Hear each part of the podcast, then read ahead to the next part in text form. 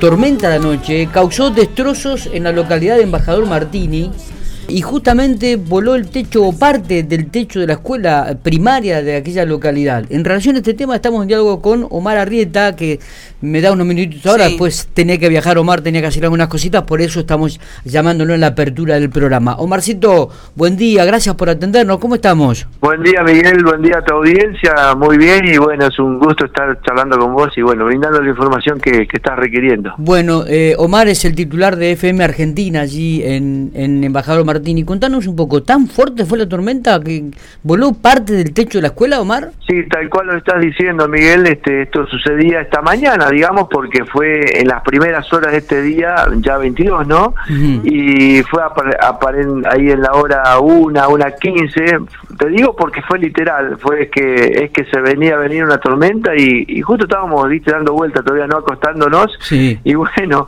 este, se vino así de golpe un, viento y una fuerza increíble del sector ahí sur suroeste.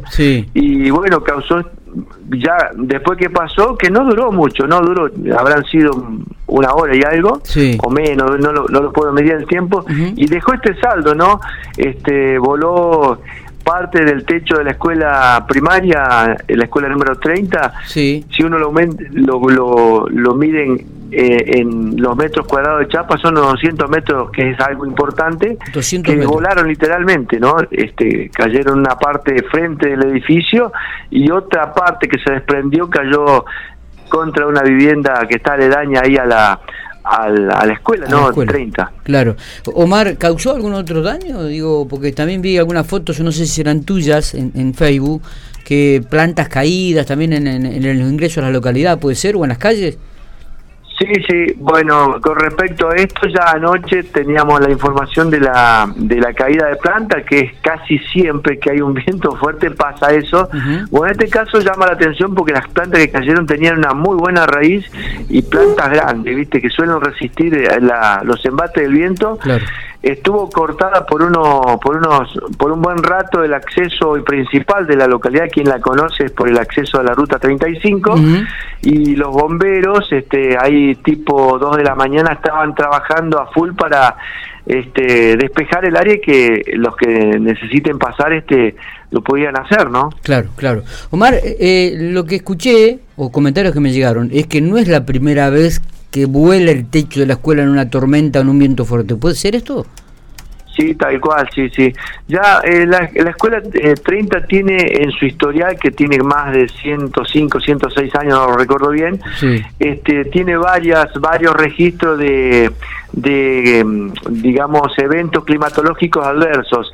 Pedradas, este, lluvias, vientos, bueno, y en cuanto a la voladura vamos bien a, la, atrás de la historia, una pedrada muy grande en la década del 90, pero grande, grande, este, tenía en su origen la escuela eh, techo de fibrocemento, ¿sí? Bueno, esa, esa pedrada, esa pedrada que eran importantísimas, la había dejado este con un saldo eh, trágico para el edificio. me imagino.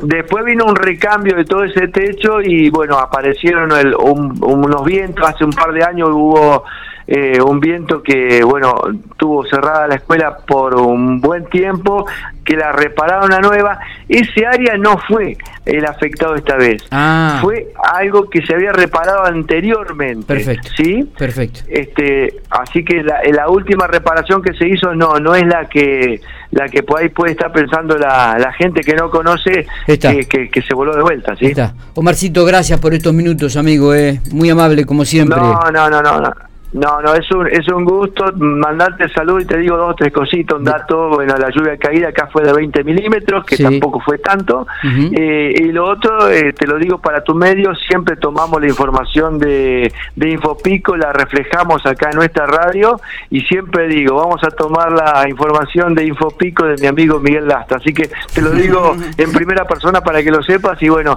que sepa que tu información también la, la, canalizamos por nuestro medio. Gracias, negro. Abrazo grande, como siempre. Hace muchos años que nos conocemos. ¿eh? eh así que un, gustazo poder charlar con vos. Felicidades, muchas felicidades para los tuyos y para vos. Una feliz Santa Navidad para todos. Un abrazo.